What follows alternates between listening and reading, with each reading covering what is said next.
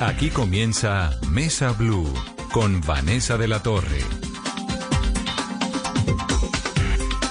Son las 8 en punto. Bienvenidos a Mesa Blue. Carolina, ¿cómo va? Este proceso colombiano de la normalización, el Instituto Nacional de Salud procesó 28.452 pruebas PCR y 4.578 de antígenos hoy. Y las cifras pues siguen siendo preocupantes. Vanessa, buenas noches. Sí, este segundo día de nueva normalidad con algunas fotos de lo que sucedió hoy en Bogotá, porque regresó el famoso madrugón en el centro de la ciudad. Vimos gente que estaba cumpliendo los protocolos pero también se vio gente que no tenía el tapabocas, que no estaba respetando el distanciamiento social. Se reportaron hoy, Vanessa, 9.270 casos y 296 personas fallecidas. De los en Bogotá, 3.023, en el departamento de Antioquia, 1.339, en Santander, 586, en el departamento del Cesar, 586, en Cundinamarca, 572.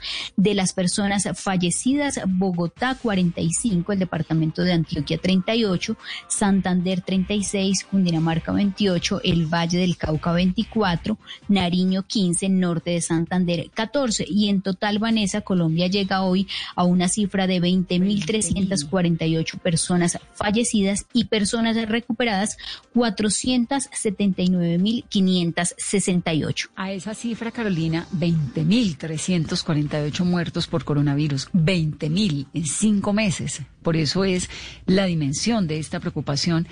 Hay que sumarle que hay 633 mil personas contagiadas.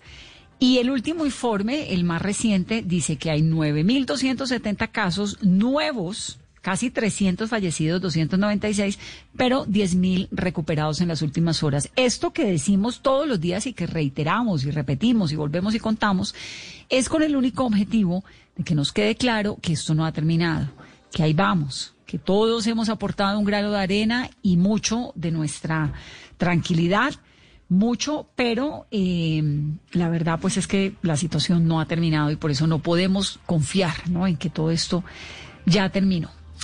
Uno de los personajes del día es Ramiro Eliseo Flores, que es el juez décimo civil municipal de Cartagena.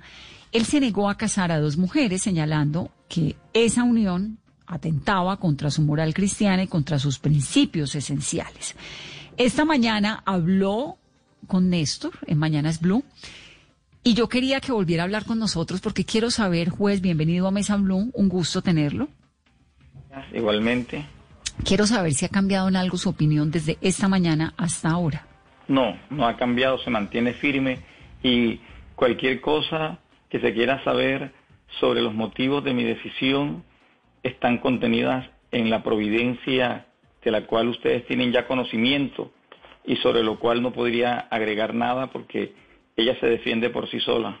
No, yo le voy a confesar que yo me he leído su providencia varias veces y además he usado toda mi capacidad de raciocinio para tratar de entender por qué un juez de la República, porque es que usted es un juez de la República, un juez, los jueces representan el Estado también. Así es.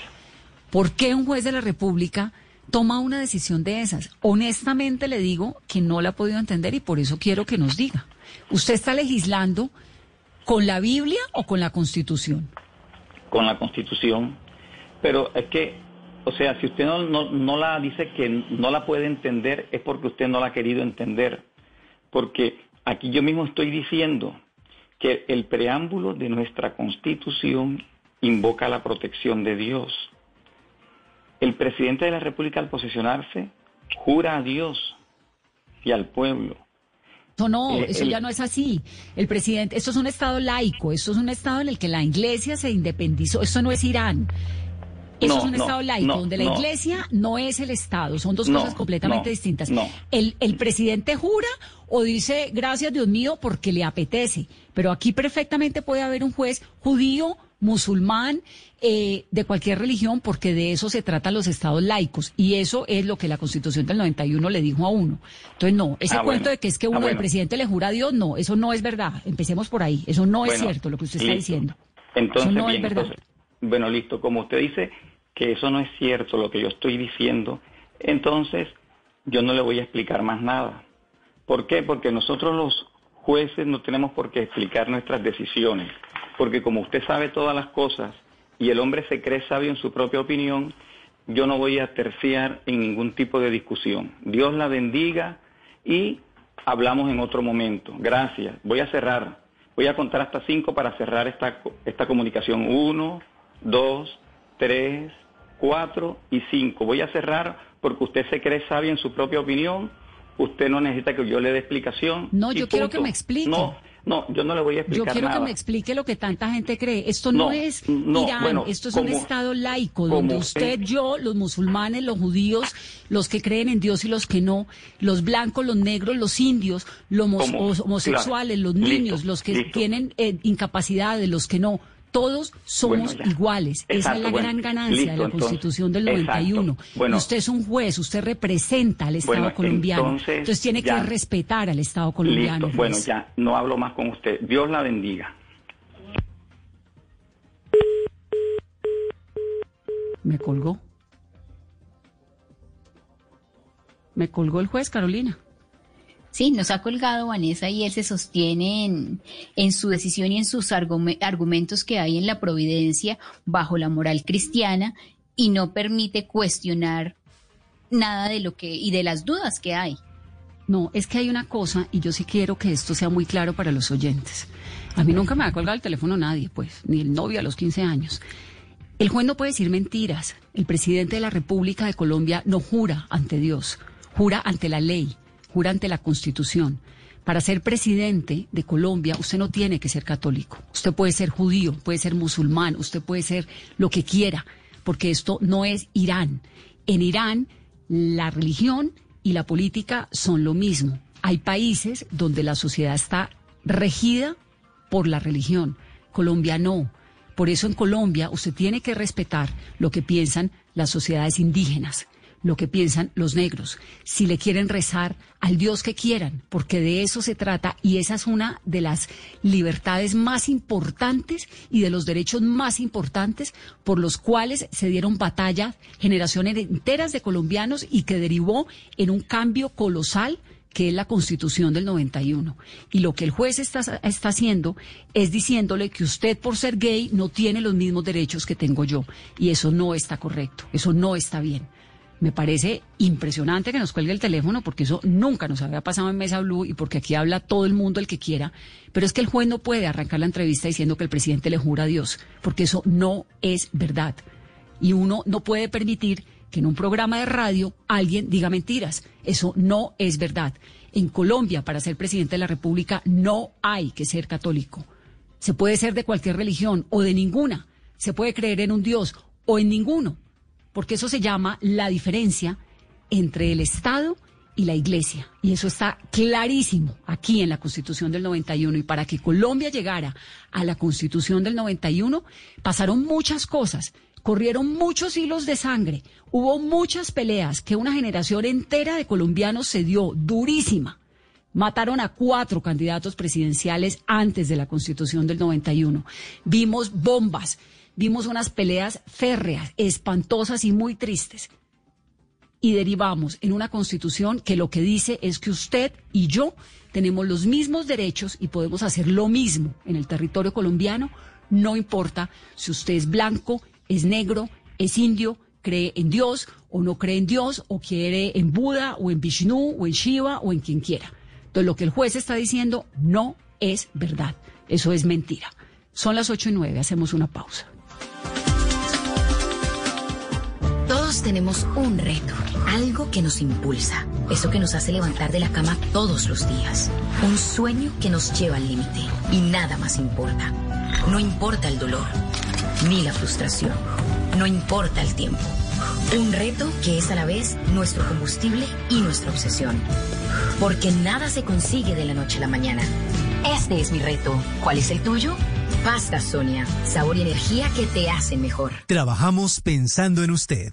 Zonas Futuro es transformación. Es confianza. Es participación ciudadana. Es legalidad. Es seguridad humana. Es fortalecimiento comunitario. Es desarrollo territorial. Con Zonas Futuro construimos el presente para transformar el futuro de Colombia. Zonas Futuro. Construyendo, transformando y preservando. Gobierno de Colombia. Estás escuchando Blue Radio. Aprovecha este espacio para descubrir nuevas pasiones. ¿Sabes tocar algún instrumento? ¿Te gusta pintar? ¿Cocinar? Es tiempo de cuidarnos y querernos. Banco Popular. Siempre se puede. Conoce la nueva tarjeta de crédito Zafiro del Banco Popular, diseñada para agradecerle a nuestros profesores por todo lo que nos han enseñado. Con descuentos en todas las compras en establecimientos relacionados con educación. Seis meses gratis de cuota de manejo y mucho más. Solicita ya tu tarjeta de crédito Zafiro en nuestras oficinas y disfruta todo lo que tenemos para ti. Hoy se puede, siempre se puede. Banco Popular. Somos Grupo Aval, vigilado Superintendencia Financiera de Colombia. 8-11 minutos de la noche. El abogado Germán Humberto Rincón Perfetti es experto en derechos de la comunidad homosexual y desde muchos años ha estado en una lucha por la igualdad. Él fue el defensor del caso por el cual la Corte Interamericana de Derechos Humanos condenó al Estado colombiano en el 2016 por discriminar a una pareja homosexual que vivió en unión libre durante una década. Ese es el caso, recuerden ustedes, de Ángel Alberto Duque, quien vivió con su compañero durante un tiempo muy largo en unión libre, solicitó la pensión luego de que él falleciera en un caso muy dramático. Y eso fue muy importante porque marcó, pues, esto de los derechos, de, no importa lo que usted quiera hacer con su vida íntima, ante el Estado colombiano somos iguales, que es lo mismo que hablábamos hace un momento eh, sobre lo que nos deja la Constitución del 91. Abogado Rincón Perfetti, bienvenido a Mesa Blue. Eh, muchas gracias y feliz noche para ustedes y quienes nos escuchan. Hace mucho tiempo no hablaba con usted. ¿Usted sí se acuerda de mí? Que hacíamos muchos reportajes hace mucho tiempo cuando usted estaba apenas arrancando en esa lucha de la igualdad y yo también. El tiempo pasa, sí señora. no, el tiempo no pasa, parecemos todavía jóvenes. Ahora, dígame una cosa. Hoy en día, ¿cómo está la legislación colombiana para las parejas del mismo sexo que se quieren casar? Porque eso en algún momento era unión de parejas de hecho, que era casi como, como una, una, una sociedad, ¿no? Como montar una sociedad en la que había dos personas y por eso pues tenían ciertos derechos, pero no era un matrimonio como tal. Hoy en día, ¿cómo está? ¿Cómo llegamos acá? Bueno, básicamente ha sido un proceso que se ha dado eh, gracias a la nueva constitución del 91 con la cual, y también gracias a una Corte Constitucional progresista y garantista, voy a comentar, por ejemplo, que las comunidades indígenas en el país que mayor protección tienen, por lo menos legal, eh, no resistencia social, como existe, es en Colombia y gracias a las sentencias de la Corte Constitucional. Entonces, esto ha sido un paso. Inicialmente la protección individual, usted puede estar en notarías, usted puede estar en el sistema laboral, no le pueden eh, discriminar, puede hacer cambio de nombre. Eh, y el tema de parejas fue un tema complicado porque frente a una demanda que había presentado yo a la Corte, la Corte eh, dijo esto hay que ir al Congreso, después entonces ya fuimos al Congreso eh, y en este momento se han tramitado más de 16 proyectos de ley que han sido archivados. La razón fundamental es una frase muy interesante que se ha escuchado no solamente en Colombia, sino que se repite en Argentina, que se repitió en el estado de Nueva York con el tema del matrimonio igualitario, y es Dios los creó Adán y Eva y no Adán e Iván. Esto es una frase de corte religioso, no es una frase en perspectiva constitucional. Y para mí lo que ha ocurrido, que es más o menos lo que está ocurriendo con el juez de Cartagena, es que hacen prevalecer sus creencias personales, toman el libro que consideran sagrado para ellos, que para este caso se llama la Biblia, lo vuelven un puñal y nos declaran la muerte civil. Esto eh, y estos, esta industria del 10%, me refiero yo a las iglesias cristianas fundamentalistas antiderechos, no me estoy refiriendo a todas las iglesias, porque hay iglesias progresistas, por supuesto, que tienen una interpretación de teología diferente, pero en este momento con esta industria del 10% se están viendo personas como él, que consideran que hay un ser superior, como lo tenían los indígenas, como lo tienen los musulmanes, como lo tienen las personas cristianas, y se sienten investidos para tomar una decisión antidemocrática e inconstitucional como la que tomó el de no hacer el matrimonio a las chicas.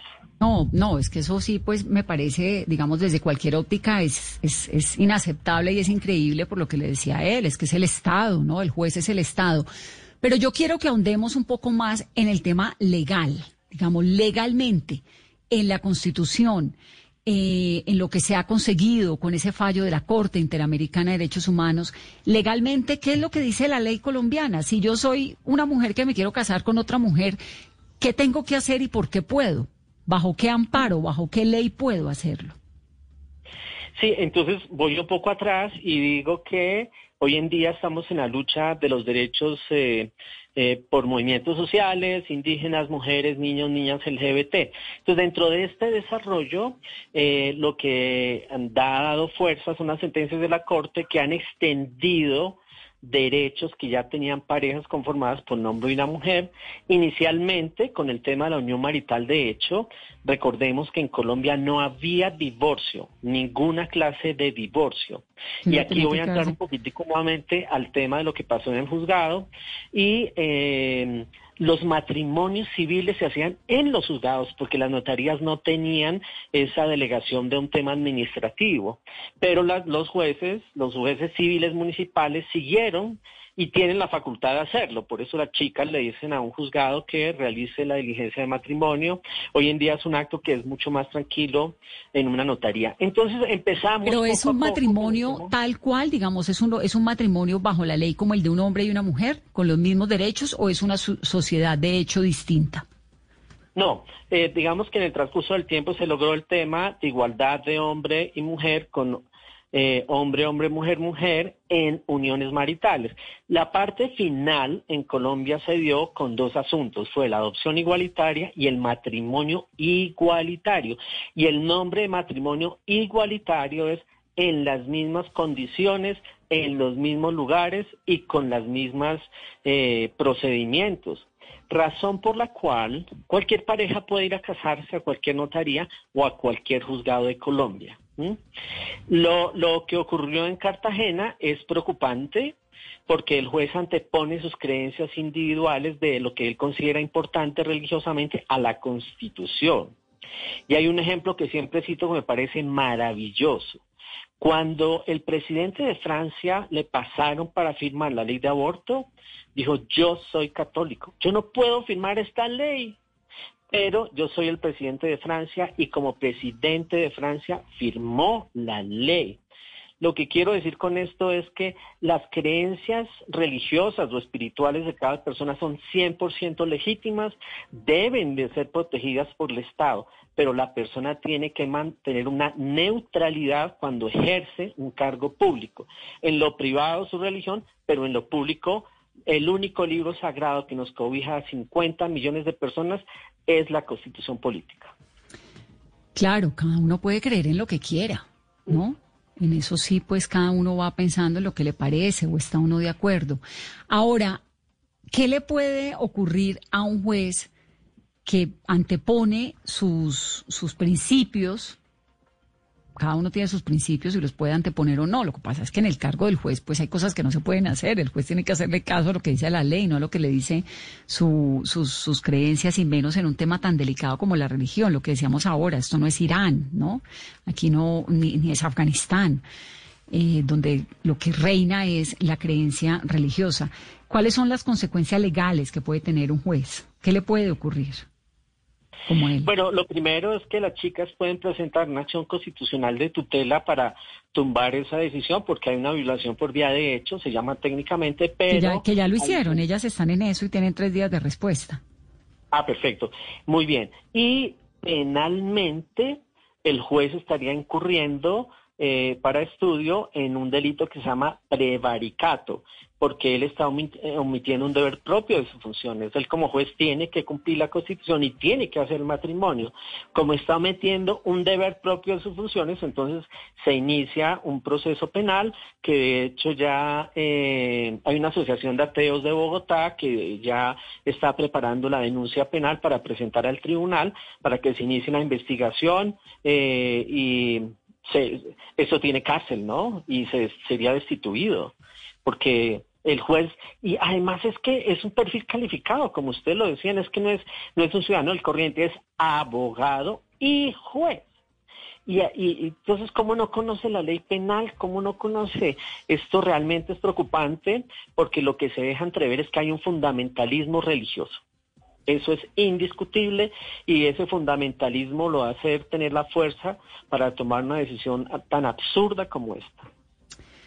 Muy bien, ¿qué ha pasado, Germán Humberto, en los últimos tiempos con el matrimonio igualitario y con, el con la adopción? Digamos que en comparación con lo que era antes, cuando usted arrancó toda esta batalla hace más de 20 años por conseguir esas igualdades, ¿han aumentado los deseos de matrimonios de parejas gay o o no necesariamente y viene siendo lo mismo de hace unos años? No, claro que sí, hay muchas muchas personas que toman el modelo heterosexual, que es el modelo que el único modelo que tenemos, digamos, vigente y que quieren la figura del matrimonio y que creen en todas estas cosas que están alrededor. Yo en lo personal siento que el matrimonio es un barco que se está hundiendo, pero yo luché por el matrimonio igualitario, porque si hay algunos amigos o amigas que quieran subirse al barco, yo con muchos les, doy la mano. El proyecto de vida de las personas no es mi proyecto de vida. Y en ese sentido, por supuesto, que se siguen haciendo las legalizaciones de las uniones maritales de hecho y muchas parejas están acudiendo a casarse. ¿Cuáles han sido los inconvenientes en general? Legalmente, no hay inconveniente. Pero hay algunas notarías donde, por ejemplo, cuando saben que es pareja del mismo sexo, le dicen, sí, pues las fechas están demoradas. Ah, claro, entonces lo, lo, alargan un año. Obstáculos, una carrera de obstáculos. Claro. Eh, que no sería, porque sin dónde está la chica. no, es que es el señor que está conmigo. Llevamos 25 años entonces queremos casarnos. Entonces hay resistencias indiscutibles, pero eso es parte, eso hace parte de un proceso de acomodar. Eh, yo soy una persona que trabajo con la ley como abogado y, es mi herramienta de trabajo, pero para mí la ley es un punto de la línea. Las mayores transformaciones son sociales y culturales, ¿cierto? Porque no podemos obligar a la gente solamente con la ley necesitamos realmente que la democracia se transforme realmente en una construcción desde los consensos, desde los disensos y no únicamente de los consensos, y así se garantiza la democracia. ¿Y qué tan frecuente, por ejemplo, son estos casos como el del juez Ramiro Flores? ¿Qué información tienen ustedes de, estos casos donde se le niega la posibilidad de, del matrimonio? No, este caso sí es de excepción. A ver, es que, es que, es que no. Ahora, puede que hayan personas que no les guste, pero lo tienen que hacer. Eh, porque es el tema del, de, funcionario, funcionaria. Que Además, qué pobreza de argumentos. funciones. No, además, qué pobreza de argumentos, y ahí está el documento, y léaselo. No, es, es, es inverosímil a mí. Le quiero decir que me parece increíble, increíble escucharlo. Es como si lo devolvieran a uno, no sé, 50 años, medio siglo. Es increíble. O sea, un juez que haga eso en un país que está mirando hacia el futuro es increíble, ¿no? Sí, eso realmente constituye una vergüenza judicial nacional, lo que él está haciendo, una vergüenza judicial nacional. Y seguro que él todavía no ha sido consciente del error que cometió. Sí, pero además de estar, de estar cometiendo un error, no lo acepta y nos está llevando a un retroceso muy delicado, que yo creo que es lo que tiene, y está diciendo mentiras. Es que eso es lo que me parece grave, porque los jueces, la gente no puede andar diciendo mentiras a la diestra y siniestra sin nadie que le diga a usted lo que está diciendo es mentira. Y eso es muy grave. Y hay un montón de gente que obviamente cree en Dios en Colombia. Bueno, crean en lo que quiera. Cada uno tiene derecho a creer en lo que quiera. Pero no por eso tengo que creer que mi Dios es el único. Les recuerdo que el catolicismo no es ni siquiera la primera religión con más fervientes en el mundo. Por ahí pasa el budismo, por ahí pasa el islam, ¿no? Entonces es como si de la noche a la mañana pues tuviéramos que creer todo lo que dice una persona, el Islam. Entonces vamos a ser todos islámicos. No, pues no, no, no, no tiene por qué creer uno que la mentalidad y la creencia de uno es lo que corresponde en la vida. Eso es lo que verdaderamente me impresiona un montón de escuchar a ese juez. Eso es lo que me impresiona un montón. Además porque él quiere imponer lo que él considera en su libre desarrollo de la personalidad, el tema religioso, y lo quiere imponer a los demás que eso también es grave porque son formas de violencia. Yo no puedo imponer al mundo mi estilo de vida y que todas las personas tengan que ser como yo.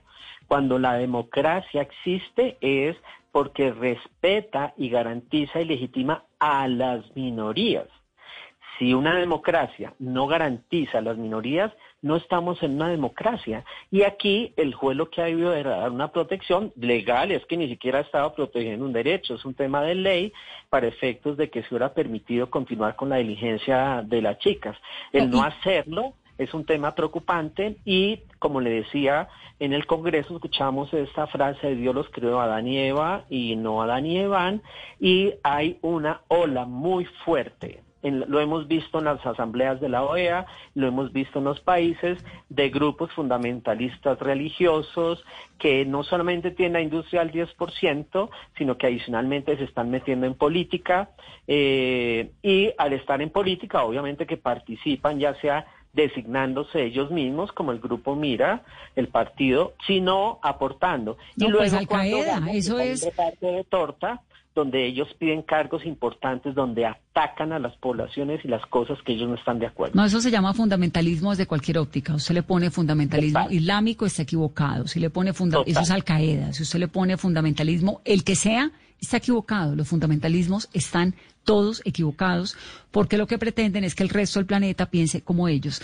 Son las 8 y 26. Abogado, pero además le tengo una noticia que nos llega en primicia de Blue Radio, y es que la Sala Jurisdiccional Disciplinaria del Consejo Superior de la Judicatura va a pedir a la seccional Bolívar que le abra investigación a este juez por eso, por negarse a casar a dos mujeres pero no es solamente, es decir, el hecho, y quiero que los oyentes lo entiendan, no es por negarse a casar a dos mujeres, es porque le está faltando a la constitución de Colombia, que es lo que rige nuestra vida cotidiana, nuestro comportamiento, el que usted y yo somos iguales ante la ley, no importa si pensamos distinto o si nos gustan un hombre o una mujer. Somos individuos. Y eso es lo que el Estado colombiano tiene que defender. Y como el juez representa al Estado colombiano, y no hizo lo que tocaba, pues entonces arranca una investigación de la jurisdicción disciplinaria del Consejo Superior de la Judicatura. Abogado, gracias. 827. Una feliz noche.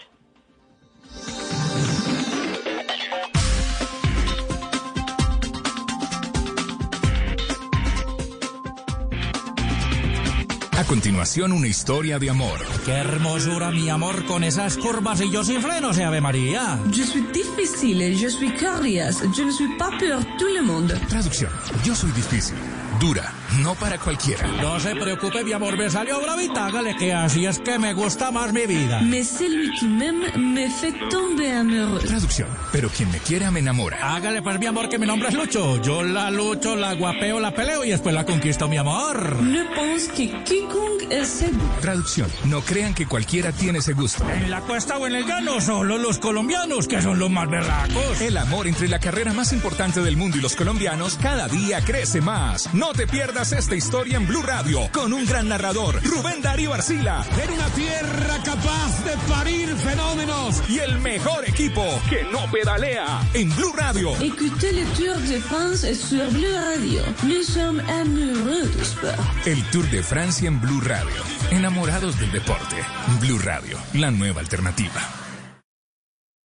Esta noche en Bla Bla Blue. Hola a todos, ¿cómo están? Por acá les habla María Macausland. Y como no solo los sábados son felices, los espero esta noche de miércoles con el pionero del programa de humor que más años lleva al aire en el mundo. Sí, señores. Les hablo de Alfonso Lizarazo, creador de Sábados Felices. Y a las 11, en los tutoriales radiales, ya ustedes saben que les tenemos instrucciones el día de hoy para que nadie le arruine sus sueños con una de las 12 voces más influyentes de América Latina, Silvia Ramírez. Ella es autora del bestseller Felicidad a prueba de oficinas. Y como ahora, mis queridos oyentes, los escuchamos aquí en la radio después de medianoche, abrimos nuestras líneas telefónicas para que sean ustedes quienes se toman la palabra en este talk show en el que hablamos todos y hablamos de todo. Bla bla blue, porque ahora te escuchamos en la radio. Blue Radio y bluradio.com. La nueva alternativa. 829, Juan Esteban, Juan Esteban Silva, ¿qué le puede pasar al juez que tomó esa decisión de anteponer sus pensamientos eh, religiosos a la Constitución de Colombia? Hola, Vanessa. Pues mire, yo le quiero contar lo que usted estaba mencionando hace unos, unos minutos. La sala disciplinaria de la Judicatura, Vanessa, que se creó hace poco y que es la que investiga a los jueces en Colombia, lo que está pidiendo es a la seccional de Cartagena que abra una investigación al juez décimo civil municipal de Cartagena que rechazó la solicitud de matrimonio civil de dos mujeres. ¿Qué es lo que dice la sentencia? Abro comillas, no puedo casar a dicha pareja del mismo sexo porque ello contraria mi moral cristiana, va en contra de mis principios esenciales Cierro comillas. Eso fue lo que dijo en su sentencia el juez Ramiro Flores Torres, quien manifiesta además que cuando existe conflicto entre lo que dice la ley humana y lo que dice la ley de Dios, prefiere la ley de Dios porque prefiere, dice él, agradar al Señor. Estas declaraciones a través de una sentencia, que es como hablan Vanessa los jueces, es lo que ha causado tal polémica que tuvo que entonces pronunciarse la sala disciplinaria de la Judicatura que pronto va a abrir una investigación a este juez. Y lo que dicen fuentes consultadas por Blue Radio es que la situación no la tiene tan fácil, Vanessa, porque lo que se debe primar al momento de legislar o al momento de dictar una sentencia, pues es la ley efectivamente, es la constitución y no la Biblia. Ahora, ¿cuánto tiempo se demoran en abrir la investigación? Porque la, ya el Consejo Superior de la Judicatura lo pide, falta que Cartagena lo adopte y lo haga, ¿no? Porque es su jurisdicción. ¿Cuánto tiempo se demora, sabemos? La investigación la abriría la seccional Cartagena tan pronto la judicatura lo pide, Vanessa. No tomaría varios días, sería de inmediato. Lo que nos dicen es que mañana se le comunicaría esta petición a la seccional de Cartagena y la investigación se abriría de inmediato, esto en etapa preliminar. Y si se encuentran elementos, Vanessa, para una investigación formal, pues ese sería el segundo paso. Muy bien, Juan Esteban, gracias por contarnos esta noticia que además es primicia de Blue. Ahora, ¿quién es este juez, Carolina? Vanessa, y es que la denuncia también que ya nos confirma eh, Juan Esteban Silva, se suma también la denuncia que presentó hoy el senador del partido de la U, Roy Barreras. Lo que se conoce, Vanessa, del juez es que es un juez con tendencia cristiana, Vanessa, y es lo que él argumenta, por ejemplo, en parte de la providencia, que nos dijo que si no la habíamos leído, y es que así las cosas no puedo casar a dicha pareja del mismo sexo porque ello contraría mi moral cristiana y va en contra de mis principios esenciales, y cuando exista conflicto entre lo que dice la ley humana y lo que dice la ley de Dios, yo prefiero la ley de Dios. Además, no es discriminación, es comprensión de las normas que nos rigen. Hay que conocer a Dios para saber la dimensión del juramento que se hace en el momento de posesión como servidor público y esto se logra por el conocimiento de la palabra de Dios y de la Biblia. Muy bien, 833. Marcela Rojas y Adriana González, ellas fueron una de las primeras parejas del mismo sexo en el país que ante un juzgado solicitaron por escrito el matrimonio civil y se casaron en el 2013 ante la jueza 44 Civil Municipal de Bogotá. Marcela y Adriana, bienvenidas a Mesa Blue. Gracias, muchas gracias por invitarnos. Un saludo a toda la mesa, muchas gracias y a todos los oyentes. Bueno, ¿cómo fue ese camino que las llevó a ustedes? Bueno, primero, ¿cuántos años llevan juntas? Pues cumplimos, estuvimos de 15 el pasado primero de agosto, eh, llevamos 15 años juntas y pues casi 15 años de lucha por nuestro matrimonio civil. ¿Y ustedes por qué se dieron esa lucha por el matrimonio civil y no simplemente se fueron a vivir juntas y ya? ¿Por qué querían casarse? Nosotras nos fuimos a vivir juntas, llevábamos un año de estar juntas y decidimos vivir juntas. Y en esa convivencia empezamos a darnos cuenta que nos faltaban derechos, nos faltaban derechos que tenían las parejas heterosexuales. Por ejemplo, si yo me quedaba sin trabajo, Adriana no iba a poder eh, afiliarme a salud o a pensión. Si alguna de las dos muriera, la otra no iba a tener derecho a heredar. las propiedades que pudiéramos haber comprado entre las dos eh, no eran de las dos. Entonces eh, empezamos a pensar en que teníamos que protegernos y en ese camino de protegernos la una a la otra eh, empezamos por hacer una unión marital de hecho, que era lo que se podía en el 2007, y luego a luchar por el matrimonio. También nos, pues decidimos hacer un camino de, lucha por el matrimonio también como, como un elemento de reconocimiento simbólico a, que, a qué horas, por ejemplo, hoy el juez decide que los derechos son una ideología, es que el derecho es un derecho que tenemos y que hemos ganado y que oye y que nos para nosotras era importante un reconocimiento social, simbólico y civil frente a los derechos que puede tener una pareja que se ama y que decide convivir juntos, pero también proteger sus derechos tanto patrimoniales como la constitución de lo que somos, que somos una familia que se ama, que se respeta y que, y que somos ciudadanas también. ¿Cómo les fue a ustedes en ese proceso de 15 años juntas? Con las familias de ustedes, con los amigos de ustedes, con el mundo de ustedes. Porque además creo que, digamos, en este momento, que es bien interesante de la lucha igualitaria en Colombia, puede ser gay ya casi que no importa. Mis hijas eh, entienden perfectamente, ¿no? Parejas, amigos, gay, eso ya no tiene como que ningún chiste para las generaciones que vienen, pero la de ustedes todavía tenía un tabú muy fuerte. ¿Cómo lo lidiaron y cómo lo vivieron socialmente con la familia? Pues realmente es como cuando tú tienes el corazón partido por mucho tiempo, porque claro, nosotras crecimos en un mundo donde ser gay o ser lesbiana em, generaba una vergüenza absoluta para las familias. Y eso era, esos eran temas de los cuales no se podían hablar. ¿sí? Y crecimos en un mundo donde sentíamos que el reconocimiento como mujeres y como lesbianas eh, era necesario y pues realmente lo lidiamos con las familias, pues en mi caso realmente fue Estoy hablando yo en este momento para reconocerle la voz, ¿con Marcela o con Adriana? Con Adriana. Con Adriana, con Adriana. Adriana, ¿cuántos años tiene? 50 años cumplí en medio de esta pandemia. Y Marcela, felicitaciones, ¿no? Fiesta de Zoom. no, no, no, estábamos listos para el Zoom. ¿Y Marcela? 49. 49, muy bien. Y entonces, eh, la cosa pues, inicialmente fue familiar. Cuando dice Adriana que era un momento en el que decirle en la casa, pues era una cosa espantosa. ¿Cómo fue? ¿Cómo vivir? ¿Cómo lo vivieron con la familia? ¿Cómo fue esa articulación en torno a lo que uno es?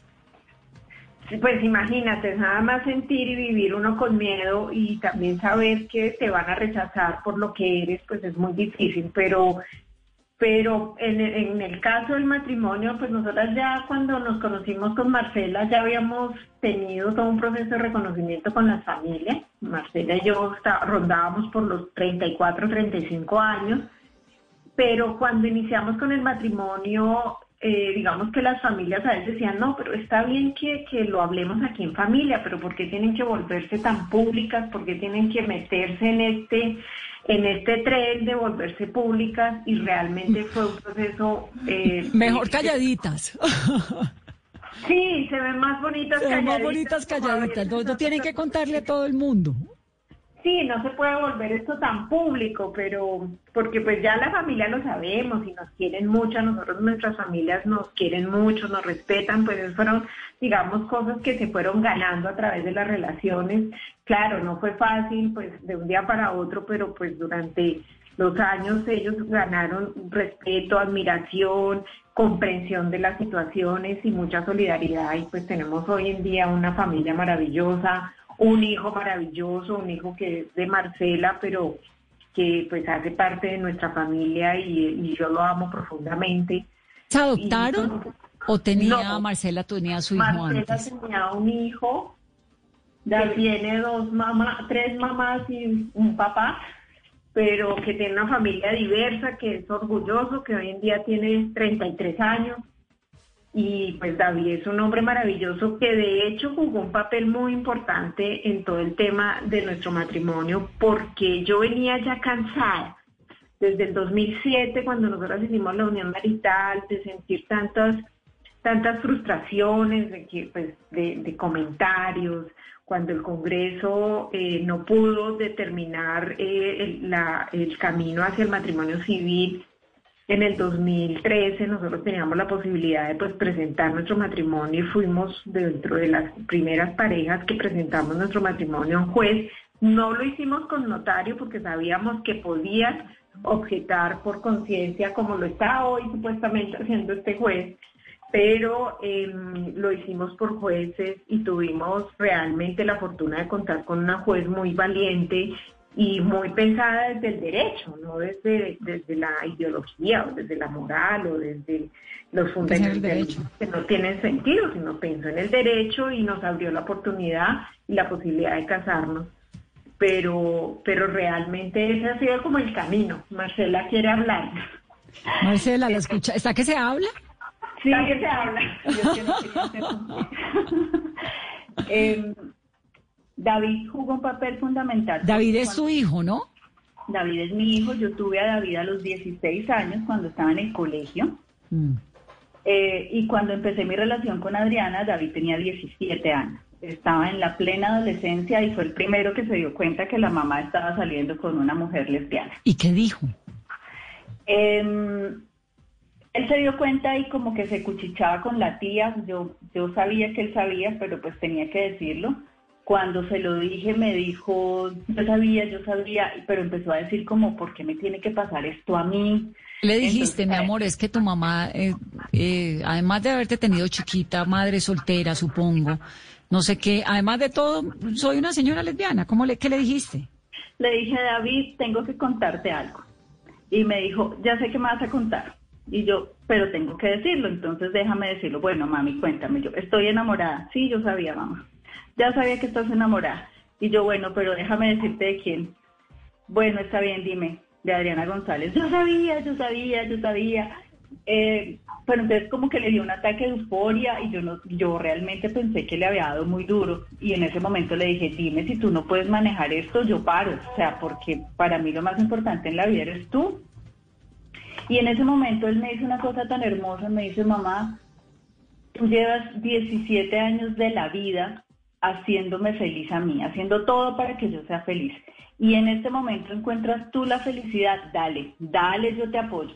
Y pues eso hizo, eso ha hecho. Desde ese momento hasta ahora no ha hecho sino apoyarnos. Y cuando estuvimos en el Congreso, Tuvimos en el Congreso porque quería hablar, porque es que uno de los principales motivos que argumentaban los congresistas para no aprobar el matrimonio entre parejas del mismo sexo era que pobrecitos los hijos, que se iban a crecer traumatizados. Entonces él quería hablar. Eh, y estuvo allá, pero pues no lo dejaron hablar, porque la agenda, bueno, por alguna cosa técnica. Pero cuando él escuchó todas las cosas que decían de nosotras, porque es que decían cosas espantosas, o sea, contra natura, Dios creó al hombre y la mujer, em, el sexo entre mujeres es inane, el sexo entre los hombres es excremental, decían unas cosas asquerosas, en serio, o sea, uno no podía creer que esos eran los senadores y los congresistas que nos estaban representando. Entonces, em, cuando él se dio cuenta de eso, David es politólogo, decidió ponerle la cara a la lucha y cada vez que alguien necesita hablar de con un hijo de una pareja de madres lesbianas, él dice yo quiero hablar, yo quiero decir, yo entonces es súper chévere sentir ese apoyo, pero además ese apoyo afuera del closet, no es que yo, ok, sí, yo las apoyo, pero que nadie sepa, no, él quiere hablar, él quiere decir, él quiere, él quiere apoyarnos públicamente. Claro, ahora, eh, la vida de ustedes dos, pues obviamente ya con el beneplácito de David, creo que eso es como si a uno, pues la mamá le dice, hágale, ¿no? En plena adolescencia. La bendición de la mamá. Después de contarle a David ya el resto no, importa. Exacto, eso para allá iba. Después de contarle a David, creo que ya el resto no, no importa, ¿no? Sí, sí, total. Y de ahí en adelante, de ahí en adelante, eh, ¿cómo se articula la vida de ustedes en familia? En torno a él, en torno a estas luchas, ¿no? Para un adolescente diciendo, no, pues es que mi mamá encima de todo, además dando lora con que quiere los derechos y no sé qué. ¿Cómo lo entendieron? ¿Cómo lo manejaron? Y saliendo a la calle con tambores y... Pues nosotras, nosotras realmente, Pero además, no, pero les quiero decir, además me encanta que me lo digan porque real, verdaderamente la lucha de ustedes ha sido muy importante y esta, esta, esta polémica que ocurre hoy, que es una gran excusa para poder tener esta conversación con ustedes, pues si no hubiera sido por personas como ustedes, por el abogado Rincón Perfetti, por Manuel Velandia, por un montón de gente que se dio esa lucha hace 20 años, ¿no? Por esa igualdad, pues seguramente el juez hubiera hecho esto y nada hubiera pasado. Fíjense que ya hay una determinación de la judicatura, una investigación abierta. Entonces uno dice, valió la pena. Valió la pena por los derechos. Valió la pena. Yo siempre digo que nosotros duramos mil, mil días para casarnos porque desde el, desde el 4 de octubre del 2013 que nos casó la juez, a los ocho días, por supuesto, llegó ya la anulación y toda la persecución que tuvimos de la Procuraduría y del mismo Estado que tenían que protegernos. Nos, nos persiguieron, intentaron anular nuestro matrimonio hasta que llega el 2016 a la Corte y nosotras tenemos que ir a la Corte a defender este, este proceso y logramos que la Corte eh, pues con todo el mundo, porque es Colombia diversa, Germán, o sea, mucha gente realmente eh, empeñada en poder lograr eh, lo que en derecho pues teníamos el derecho. Claro. ¿Y en qué cambió la vida? ¿En qué cambió la vida de ustedes? Digamos, hoy en día, si a alguna de las dos le pasa algo de todo eso que ahorita Adriana nos decía, que si le hubiera ocurrido antes del matrimonio no hubiera tenido los derechos, hoy en día, ¿a qué tienen derecho? ¿A lo mismo que cualquier pareja? A, todo, a lo mismo que cualquier pareja y eso era, eso era por lo que estábamos luchando. Y realmente, Vanessa, a mí me parece que eh, el tema de que hoy la noticia sea que un juez no quiso casar a una pareja de mujeres, me parece está rico escuchar eso, porque en el 2011 la noticia era que había dos mujeres que querían casarse y eso era espantoso. Y ahora lo que nos causa asombro es que sea un juez el que no quiere casar a dos es Que es que es genial, a mí me pareció genial. Desde esta mañana cuando escuché al juez hablando decía, qué noticia, qué dicha en este país que eso sea noticia y no lo contrario. Y por eso, a pesar de que el juez ha hablado en todo lado, pues quería entrevistarlo aquí, pero como vieron me tiró el teléfono espantoso y sí, y ahí nos quedamos. Pero eso es lo maravilloso que creo que está ocurriendo finalmente en la sociedad colombiana y es que lo anormal es lo que hizo el juez y no importa la religión que tiene todo el mundo, sino, no, es que cómo así que este señor no las quiso casar. Eso, eso me parece que es un cambio de pensamiento muy fuerte, ¿no? Sí, realmente es eso y uno siente, pues uno siente mucha satisfacción del camino andado, mucho orgullo porque nosotras durante todo ese tiempo y por muchos años en nuestros domingos no era almuerzo familiar, sino marcha familiar, vamos a, a tomarnos las o sea, se convirtió la vida familiar en una especie de, defensa y realmente contar con la solidaridad y el amor de la mamá de Marcela, del hijo de David, de las familias, de los amigos, de los sobrinos, de los sobrinos chiquitos que salía uno en las noticias y decían, ¿qué les pasó? Y después, ay, no, vamos a marchar con ustedes y como sentir como que ellos ya decían, bueno, ya, ya queremos. De hecho, cuando nosotras hicimos la fiesta que pues la hicimos en medio, pues, es que nuestro matrimonio, mira, nosotros el lunes nos informa la juez que nos va a casar el viernes y, y pues organizar un matrimonio en tres días, cuatro días, pues ya verás que las bodas regulares, digámoslas así, se organizan con tres, cuatro meses y realmente nosotros contamos con toda la solidaridad de todo el mundo y en medio de esa semana anularon el primer matrimonio que se había hecho.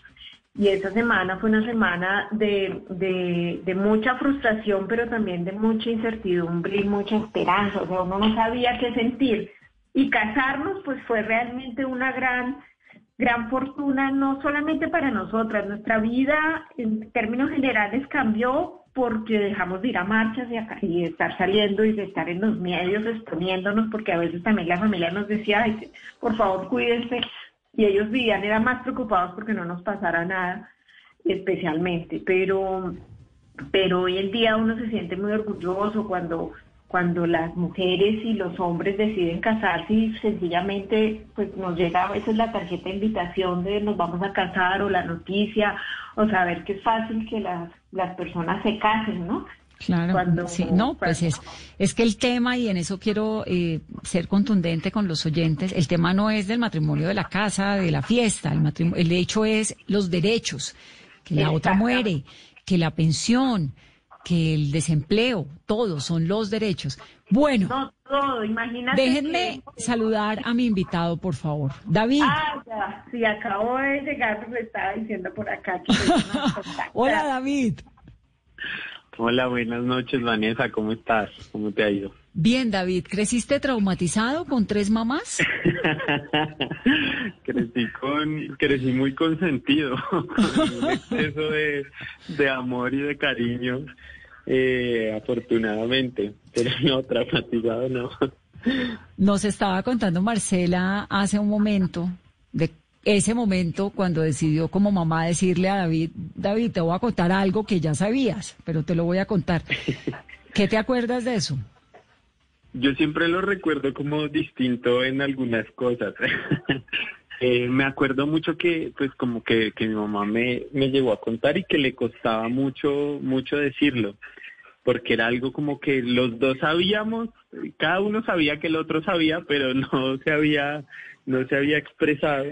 Y entonces, eh, pues digamos que yo sabía desde algún tiempo que ella estaba, digamos, como saliendo con Adriana, pero, pero también quise como respetar los tiempos de, de mi mamá para contarlo, o sea, no, no quise como presionar o preguntar o sino que intenté como, como respetar mucho sus tiempos y cuando me contó pues fue un poco como gracioso porque yo ya sabía que me iba a contar eh, es muy peladito, ¿no? Muy joven. Tenía 17 años. Claro. Tenía 17 años. Y los amigos y el mundo en el que te movías. Como, como que, que con los amigos fue una cosa rara. Pues al principio, al principio como que no le conté a todo el mundo, le conté solo a los amigos más cercanos porque me, me preocupaba un poco, pues como el tema de la discriminación, o que fueran a decir algo feo de mi mamá, entonces eso me, me como que al principio me, me, me, preocupaba muchísimo y no, no le conté a todo el mundo, le conté solo a mis amigos como más, más próximos. Eh, pero una cosa como muy bonita y es que finalmente como que todo nuestro entorno eh, fue una situación nueva, pero, pero fue algo con lo que con lo que aprendimos y con lo que crecimos como personas todos. Y creo que finalmente el, la unión de, de, mis mamás es fue una lección importantísima de vida para las familias, para los amigos, para todos los que están como cercanos a nosotros en nuestra cadena de afectos y, y es pues una lección de amor y de, y de lucha que, que va más allá de pues de, de las etiquetas y de los estereotipos que a veces como sociedad tenemos, ¿no? ¿Y cómo fueron después esos años posteriores en medio de ese activismo tan comprometido de tus mamás? ¿Cómo lo viviste? Mm, al principio nos daba como mucho temor. Yo recuerdo que, que, que fueron años en donde el tema fue muy álgido. Quizás ahorita en este momento uno mira o sea, lo que estaban hablando ustedes me parece clave, ¿no? Ahorita la noticia es que un juez se negó y esa es la noticia y eso es lo que en términos generales nos parece reprochable. Pero hace unos años, pues esa no era la noticia y eso era como lo cotidiano. Digamos que la, la discriminación, si bien no ha cesado, sí hay un avance muy importante. Eh, entonces, en, ese momento, digamos que antes lo que nos daba era un poquito de temor. Yo recuerdo que al principio nos daba como miedo que ellas salieran mucho en los medios o que se expusieran, pues porque uno no sabía si de pronto, pues en este país defender una causa, lo sabemos con las noticias todos los días, es, es difícil, es complicado, es riesgoso para la vida. Entonces, al principio como que había mucho temor, pero finalmente también fue como un, por lo menos para mí fue como un, decir, bueno, pues la situación es esta y lo que tenemos que hacer más bien es como ponernos la camiseta a todos. Y ya que se dice tantas cosas y se especula sobre los hijos y los traumas y lo terrible que es, pues yo asumí mi papel y, dije como, bueno, no, pues voy a salir a, hablar, a contar mi, mi historia por lo menos y decir que muy lejos de esas ideas lo que pues, lo que tengo es una familia llena de amor y pues con problemas como cualquiera, pero en donde nos amamos y nos apoyamos muchísimo. Y quiero contar mi historia y, y un poco eso fue lo que lo que intenté hacer, como dar mi apoyo eh, a partir de contar mi testimonio. Creo que creo que la parte de tener dos suegras, no sé si estoy tan segura de que sea. Lo de las dos suegras, no sé. Eso, eso es muy cierto y de hecho, pues yo, yo he tenido a lo largo de, de, de estos años, he tenido como dos relaciones serias, estables, bueno, tres. Y, y, y siempre el tema de, bueno, te tengo que contar algo, espero que lo tomen tranquila, tienes dos suegras, eh, es difícil, sí, a, a mis parejas les, les aparece y les da miedo. Pero finalmente pues las conocen y creo que ahí ya el miedo, el miedo se va. Pues, no, es que con una, con una, suegra sobra, debería ser medio, ¿no? Y ahora tú con dos. Sí, les toca, les toca duro, les toca duro, les ha tocado duro a mis parejas. Pues David, gracias por hablar con nosotros. Me encanta escucharte aquí en Mesa Blue a esta hora. Además, qué bella familia la tuya, qué bellas mamás las que tienes, qué berracas todo lo que han hecho, todos los caminos que han abierto. Me alegra un montón tenerte en este programa y gracias por contarnos tu historia. No, a ti Vanessa, muchísimas gracias. Creo que pues el mensaje el mensaje para estos días es como pues que finalmente eh, la religión no, no, no, no puede darle cabida a la discriminación y que así como existe la diversidad de pensamiento y todo el mundo puede tener las creencias que quiera con relación a, a, a lo religioso, pues eso está en, una, en un ámbito, pero el ámbito del derecho está en otro y el ámbito de los derechos, pues los derechos son para todos, no solo para los que piensan como uno.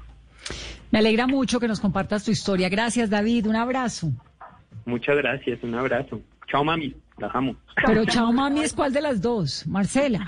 A las dos. A las dos, a las dos les digo mamá. Mamá uno y mamá dos.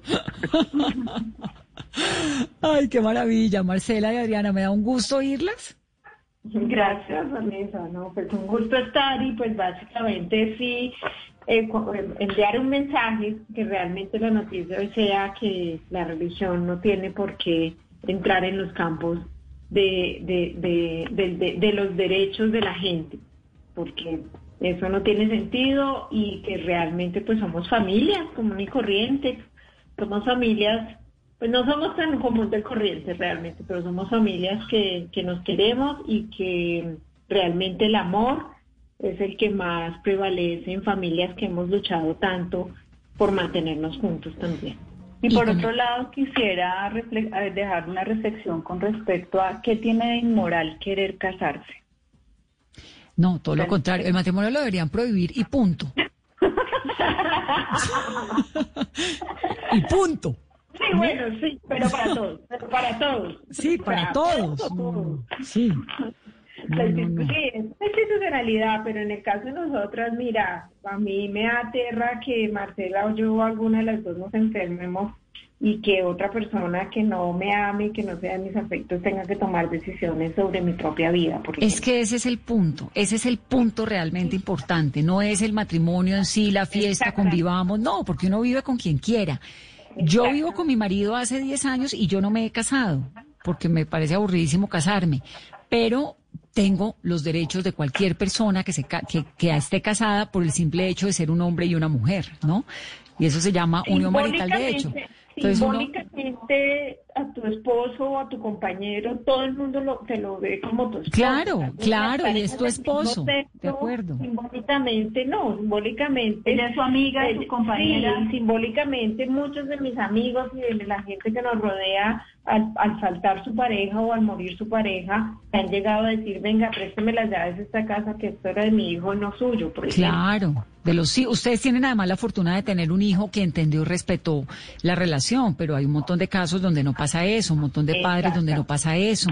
Eh, el tema de la pensión, el tema de las decisiones sobre la vida, no todo, todo, todo tiene un montón, una carga que es muy importante en términos de derechos civiles. Por eso la defensa, yo defiendo profundamente el matrimonio gay, puede que no defienda al otro, no, no necesariamente, pero el matrimonio gay lo defiendo con el corazón. Sí, por eso, porque ya de entrada entran, digamos, al escalafón de la sociedad con menos derechos que todos los demás. Y por eso es que todos los colombianos tenemos que defender profundamente esas igualdades que pasan también por la relación de las parejas.